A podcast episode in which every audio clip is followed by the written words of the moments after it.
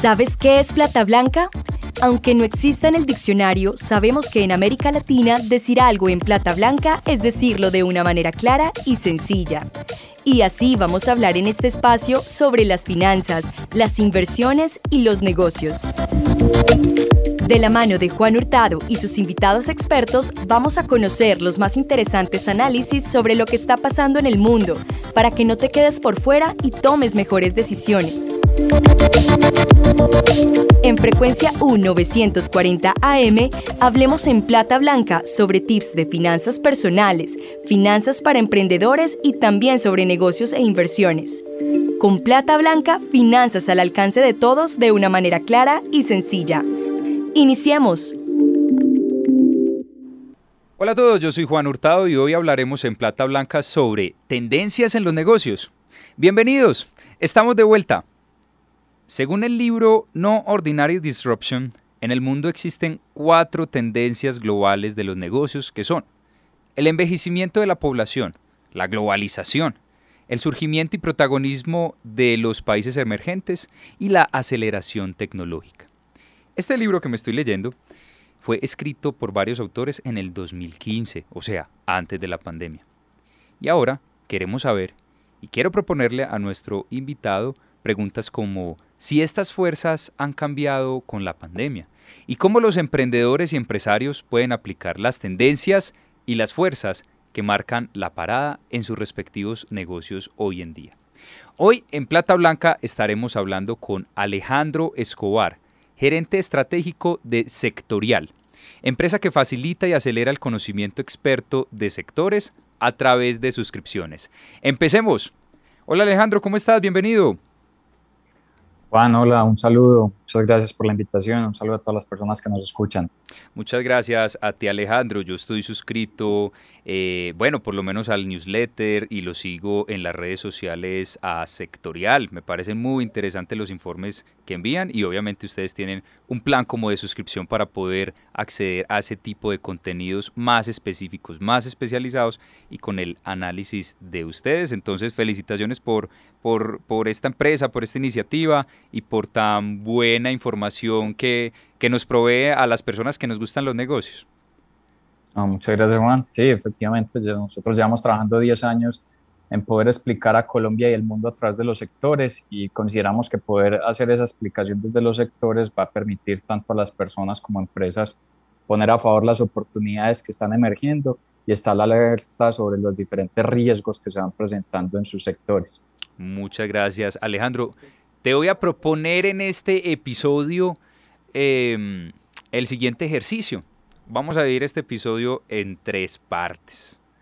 Eh, te voy a comenzar preguntando de qué tan ciertos son cosas que uno escucha en una sala de, los amigos, eh, cuando uno se sienta, o en un café eh, y se sienta a hablar con los amigos y con los colegas acerca de ciertas tendencias de los negocios. Esa va a ser una primera parte. Una segunda parte es ¿Qué hacer con, desde el punto de vista de los negocios? ¿Qué hacer con, con los insatisfechos o con las personas que no encuentran una satisfacción, eh, digamos, en los, en, los, en los servicios que se están, servicios y productos que se están ofreciendo hoy en diferentes sectores de la economía? Y en una tercera parte te voy a preguntar, qué ha pasado con, qué ha pasado con temas que uno sabe que son muy importantes, pero que ustedes manejan unos datos bien interesantes y actualizados y quiero que nos compartas hoy ese tipo de de datos. Entonces, ¿qué tal si, si, si comenzamos, Alejandro, por, esa, por, por, esta primera parte? Te voy a preguntar lo que uno escucha.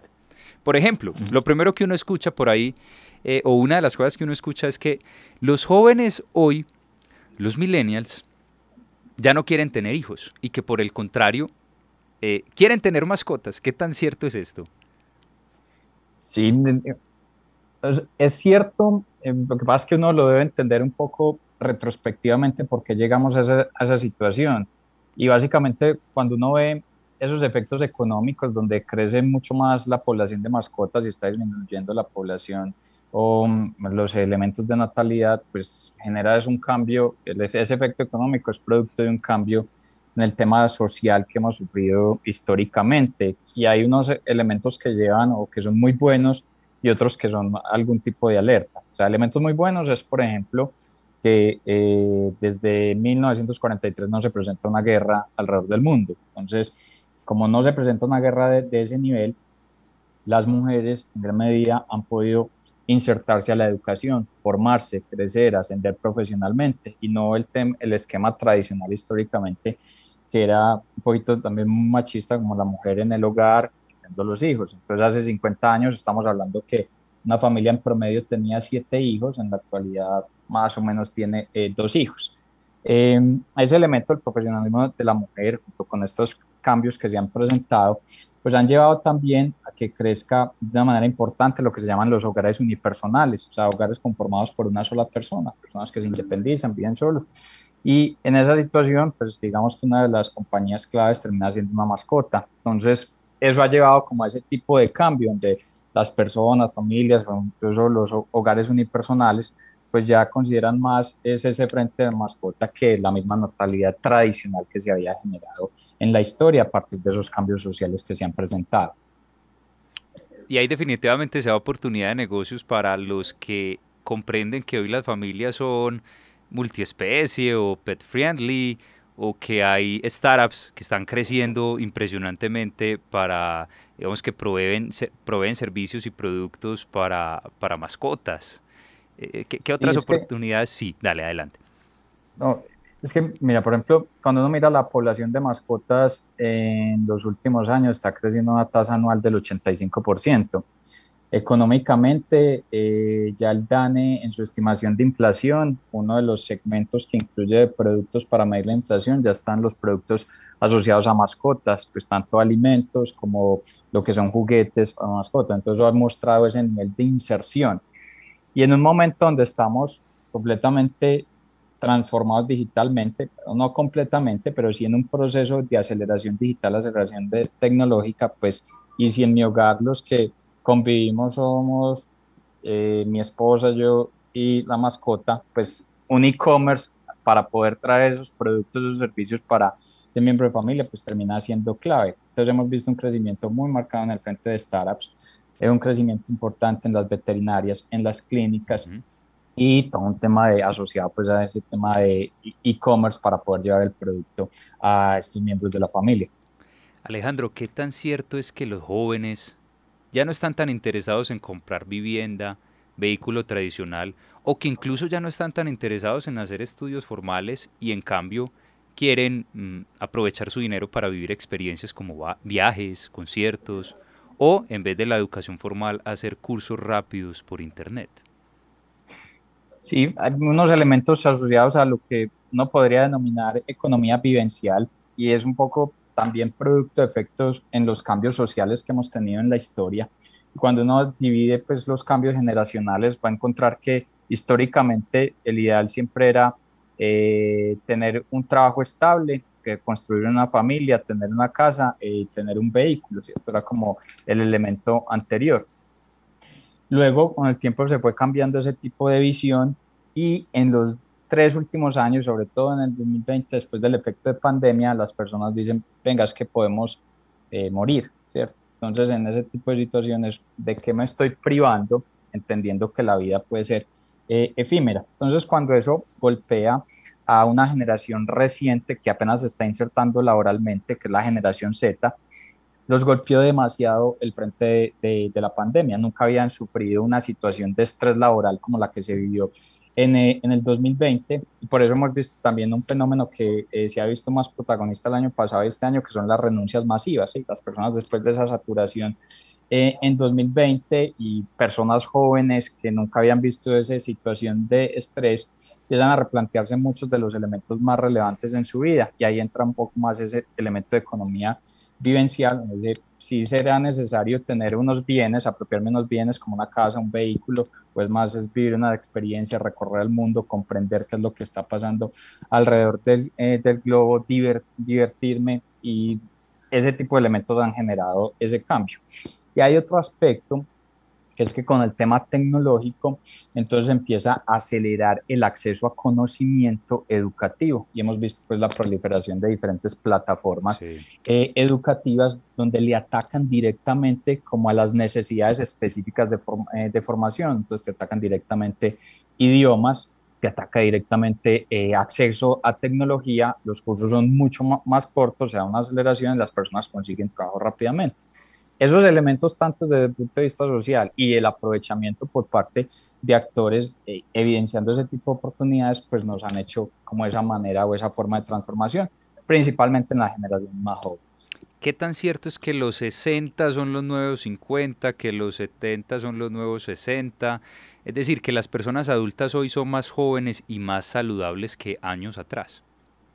Sí, también es, e, e, es cierto y ahí entra un poco lo que se denomina como el gray economy o, la, o el silver economy, ¿cierto? Que es como, si uno lo trae literal, es como la economía eh, eh, gris o plateada que hace pues un poquito referencia a las personas que ya les van saliendo algo, algo de canas, y son las personas mayores que se ha dado un cambio importante y en los elementos favorables que ha tenido la humanidad es que a pesar de que estuvimos en una pandemia, esta pandemia su nivel de mortandad es bastante baja a las pandemias históricas que ha sufrido el mundo y es porque el mundo está más preparado científicamente eh, a nivel de medicina y eso ha hecho que en la historia eh, la expectativa de vida de las personas haya crecido. O sea, de nuevo, si nos vamos a una época de guerra, las expectativas de vida eran del orden de 19 años. Hoy la media se ubica hacia los 72 años y hay mm, regiones del mundo, por ejemplo en, en, Japón, que esas expectativas de vida ya empiezan a bordear o acercarse a, los 100 años. Cuando las personas incrementa ese nivel de expectativa de vida y adicionalmente llega a una vida adulta con mejor acceso científico, con mejor acceso a salud, pues son personas mucho más sanas. Entonces, al ser personas mucho más sanas, su nivel de vida, su calidad de vida pueden continuar haciendo deporte, saliendo, viajando, generando muchas actividades que anteriormente sin ese acceso a salud y ese acceso científico no se podían realizar. Y por eso vemos ese tipo de elementos donde, claro, los 60 eh, son los 50 y ese tipo eh, de cambios a través de estos elementos que nos han mostrado estas tendencias. Y hay las oportunidades de negocio están claras. Por ejemplo, eh, yo que hago consultoría para, para empresas del sector textil, veo una oportunidades de nuevas tendencias de, o nuevas formas de vestir para estas personas del Silver Economy, que ya no se quieren vestir como tradicionalmente en otras décadas se vestían las personas de su misma edad. ¿Hay de pronto también otras oportunidades que ustedes ven, Alejandro? Claro, están. Eh, en, esos aspectos que mencionas están los aspectos asociados al turismo, entonces turismo en diferentes tipos de rutas, segmentos, eh, temas vivenciales. Hay un tema asociado al turismo gastronómico bastante importante en la parte de calzado que va pues también asociado al frente eh, de, prendas de vestir. El aprovechamiento de las personas de, eh, de, mayor edad son las personas que más experiencia y vivencias han tenido. Entonces, todo el frente de consultoría se puede aprovechar estando una persona totalmente vital en diferentes frentes de acompañamiento, recomendación, consultoría. Hay, de hecho, plataformas que se han creado con personas que ya eh, culminaron su ciclo profesional, se jubilaron, pero tienen una vasta experiencia y se conectan a empresas eh, con valores muy asequibles a acceder a ese conocimiento experto de esas, de esas personas que pasaron con una experiencia vasta en diferentes eh, áreas de las empresas. Entonces está volviendo un elemento de inserción económica bastante interesante, no solamente como el tema de la, de la jubilación, sino personas que se mantienen activas y haciendo ese cambio también en los modelos de negocio. Alejandro, pasemos a la parte 2 y ojalá nos alcance el tiempo para, para hacer todo lo que queremos hacer en este episodio. La parte 2 es, te voy a preguntar desde el punto de vista de los negocios, ¿qué hacer con? Por ejemplo, ¿qué hacer con los que están cansados de las reuniones virtuales?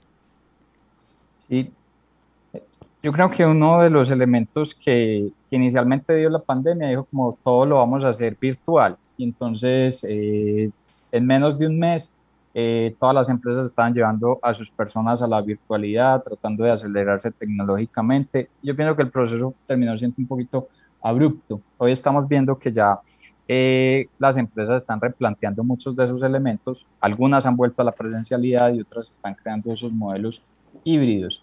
Desde la visión nuestra es que el, el modelo híbrido tendrá que ser el ganador, porque los espacios físicos tienen que seguir eh, siendo no los puntos de trabajo, o sea, está claro que una persona puede trabajar desde la casa sin ningún problema, pero sí necesita un momento de interacción personal con sus equipos de trabajo y ahí vuelve a ser activa la oficina. Entonces, el mensaje, lo que nosotros vemos es, activar modelos híbridos donde la oficina no sea un sitio de trabajo, sino que sea un sitio de encuentro para poder realizar esos diferentes espacios de reuniones, desarrollos, eh, charlas, y ahí esos elementos hacen un impacto favorable y quitan un poco esa, ese elemento que se está teniendo negativo de la virtualidad constante y la realidad virtu eh, las reuniones virtuales permanentes. ¿Qué hacer con las personas que cerraron sus redes sociales, que ya no creen en Facebook o que, digamos, tienen sus redes sociales pero ya no siguen a influencers o personajes eh, que son utilizados por muchas marcas para poder hacer su publicidad?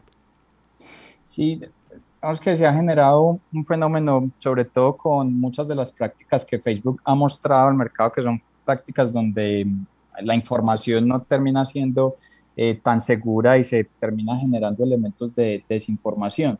Eso por otro lado ha sido aprovechado por otras, por otras redes sociales. Entonces hemos visto, por ejemplo, una proliferación de TikTok que inicialmente no estaba prevista que llegara a esos elementos.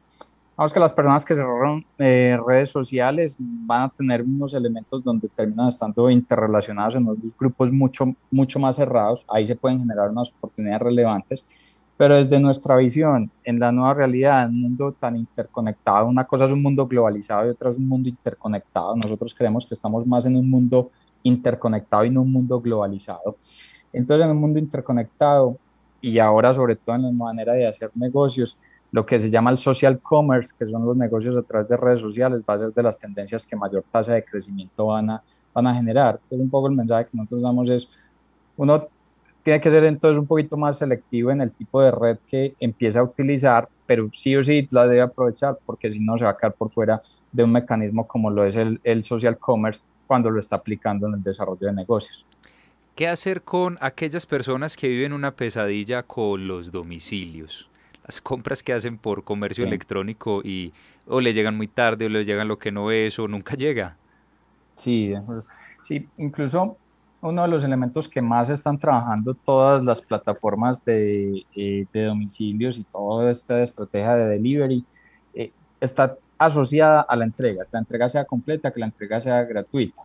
Entonces, lo que hemos visto como una tendencia relevante en los últimos años y el pionero en esa tendencia terminó siendo eh, Amazon con el mecanismo de Amazon Prime, ahora vemos Rapid Prime, hay un Mercado Prime, ¿cierto? Se están creando como ese tipo de mecanismos bajo membresías donde el estándar de calidad o el estándar eh, de prioridad es muchísimo, eh, muchísimo más alto.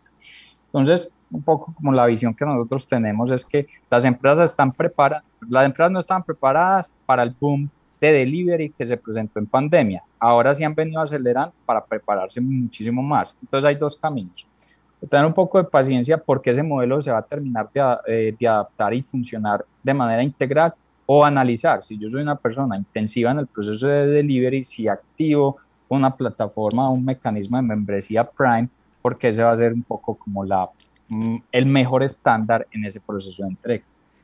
Hay algo interesante, Alejandro, que dices y pues desde mi parte siempre me han gustado los negocios y desde muy pelado eh, he estado como en temas de emprendimiento, recibiendo capacitaciones, sobre todo me acuerdo una capacitación de hace alrededor de 10 años y me llamaba mucho la atención porque eh, era una capacitación en, en, marketing. Entonces esta persona decía, ustedes pueden creer, hace 10 años, ustedes pueden creer que hoy hay personas que desearían pagar para no recibir publicidad y hace 10 años mm, uno decía, ah, ve, ah, chévere. Pero en la práctica de pronto eso no se veía mucho. Había una necesidad de los consumidores de decir, estoy pero cansado de ver publicidad. Yo pagaría incluso para dejar de ver publicidad. O sea, si eh, le pagaría a esta red para que no solo la monetización sea por medio de los anunciantes, sino que el que no quiera recibir anuncios, pues haya una compensación ahí por la falta de, de ingresos por publicidad eh, que tendría esta plataforma.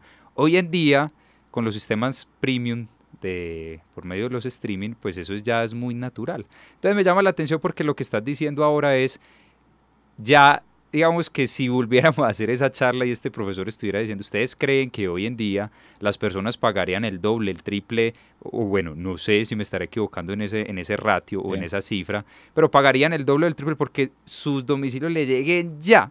y ya casi que eso es algo que se está naturalizando y lo que tú dices que se está implementando en los negocios hoy en día. Ah, y, por ejemplo, hay un par de datos interesantes. Una persona que, por ejemplo, es usuario de Amazon y paga Amazon Prime mensualmente, compra el triple de cantidad de productos que el que no es de Amazon Prime. Entonces el estándar de servicio como tal, o sea, la prioridad siempre en, eh, en el mercado, en los productos, sigue siendo el precio. Sí. Pero eh, la experiencia del servicio se está volviendo una variable principal y entonces en delivery el, el, elemento de la entrega oportuna, la entrega rápida está generando incluso eso, que casi que se compran tres o dos veces más de lo que un estándar normal. Y hay otro elemento interesante que mencionas el frente del streaming.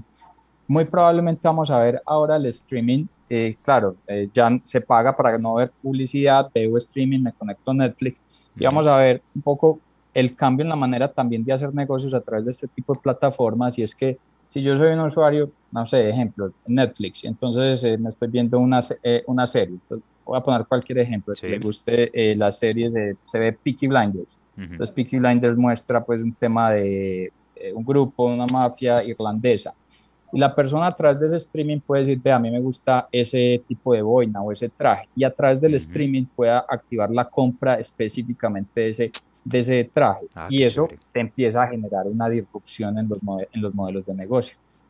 Ok, lo que se conoce como product placement. De acuerdo, de acuerdo. Meten algunos productos de manera implícita, casi que imperceptible y que no sea como una publicidad tan agresiva. Alejandro, eh, pasemos a la última parte que ya se nos acabó el tiempo. Te voy a preguntar, ¿qué ha pasado con? ¿Qué ha pasado con las criptomonedas y pagos digitales en Colombia? Se ha acelerado, digamos, independiente de que todavía estamos en un momento donde hay mucha especulación sobre las criptomonedas, específicamente en Bitcoin. Hay otras eh, criptomonedas como Ethereum que tienen unas bases mucho más sólidas transaccionales. Entonces eso empezaba a crecer de manera importante como medio transaccional al nivel que ya Superintendencia Financiera empieza a hacer pruebas a través de mecanismos que se llaman los sandbox y países que empiezan a analizar tecnología blockchain, que es la con la que se basan las criptomonedas, para crear sus propias monedas digitales. Entonces, eh, desde nuestra visión, es un tema que mm, hoy es especulativo, pero en los próximos años ya lo veremos tal cual como una realidad, eh, como medio transaccional, sobre todo cuando empiece a entrar el elemento del metaverso. Y esa es la otra pregunta, ¿qué ha pasado con el metaverso? ¿Eso está muy lejos o realmente en Colombia ya hay algo acerca de esto? Está pasando algo, es que como eh, Facebook cambió su nombre, ahora se llama Meta y dice que se va a concentrar el metaverso, ya todo el mundo está hablando de metaverso, resulta que todavía no tenemos como tal metaversos, sino que estamos trabajando fuertemente en una realidad virtual y una realidad aumentada, que eso es tener unas gafas de realidad virtual, de realidad aumentada para hacer algún tipo eh, de interacción. El líder en eso ha sido lo que se ha llamado como el gaming commerce, ¿cierto? Los, eh, los videojuegos. Para llegar a metaverso hay que generar que a través de realidad virtual y realidad aumentada pueda interactuar, pueda hacer negocios y pueda incluso conectarme con tecnología 5G para que una persona, ejemplo, un médico en cualquier parte del mundo, en Turquía, pueda operar a una persona acá en Medellín, conectado a través de brazos robóticos, a través de eh, sus lentes de realidad aumentada, guantes de realidad aumentada y aquí un, un equipo de, de, tecnología esté conectado bajo 5G a ese, a ese metaverso y se puede aplicar ese tipo de operación. Para eso todavía nos, va, eh, nos puede ser un horizonte de alrededor de unos siete años. Entonces lo que estamos viendo son los principios de, del metaverso. Ese metaverso funciona todo bajo criptomonedas, entonces el medio transaccional es la criptomoneda, pero estamos en la fase inicial, ¿cierto? Se ha vuelto muy popular hablar, hablar de él, pero estamos solamente en realidad virtual, realidad aumentada. Todavía nos falta un camino importante para hablar realmente de metaversos. Alejandro, muchas gracias por hablar en Plata Blanca. Juan, a ustedes por, por, el espacio. Mil, mil gracias. A Alejandro y a sus informes y a todos sus servicios los pueden seguir en, eh, ingresando en internet a sectorial.co y en Twitter los pueden seguir como arroba sectorialco. A ustedes mil gracias por escuchar, esperamos que esto haya sido de su interés. Agradecimiento especial a los productores de la emisora Frecuencia U 940 AM y a la empresa Expand Group por permitirme estar aquí. Nos escuchamos en la próxima, chao. Oye, esto no termina acá. Sigamos esta conversación en las redes. Cuéntanos cómo te pareció el episodio de hoy. Menciónanos en Instagram como arroba platablanca y en Twitter como arroba platablanca.com. Sigue aprendiendo y entérate sobre nuestros servicios de consultoría para pymes y educación financiera en www.platablanca.com. Con Plata Blanca, finanzas al alcance de todos de una manera clara y sencilla. Dirige y conduce Juan Hurtado por frecuencia U 940 AM.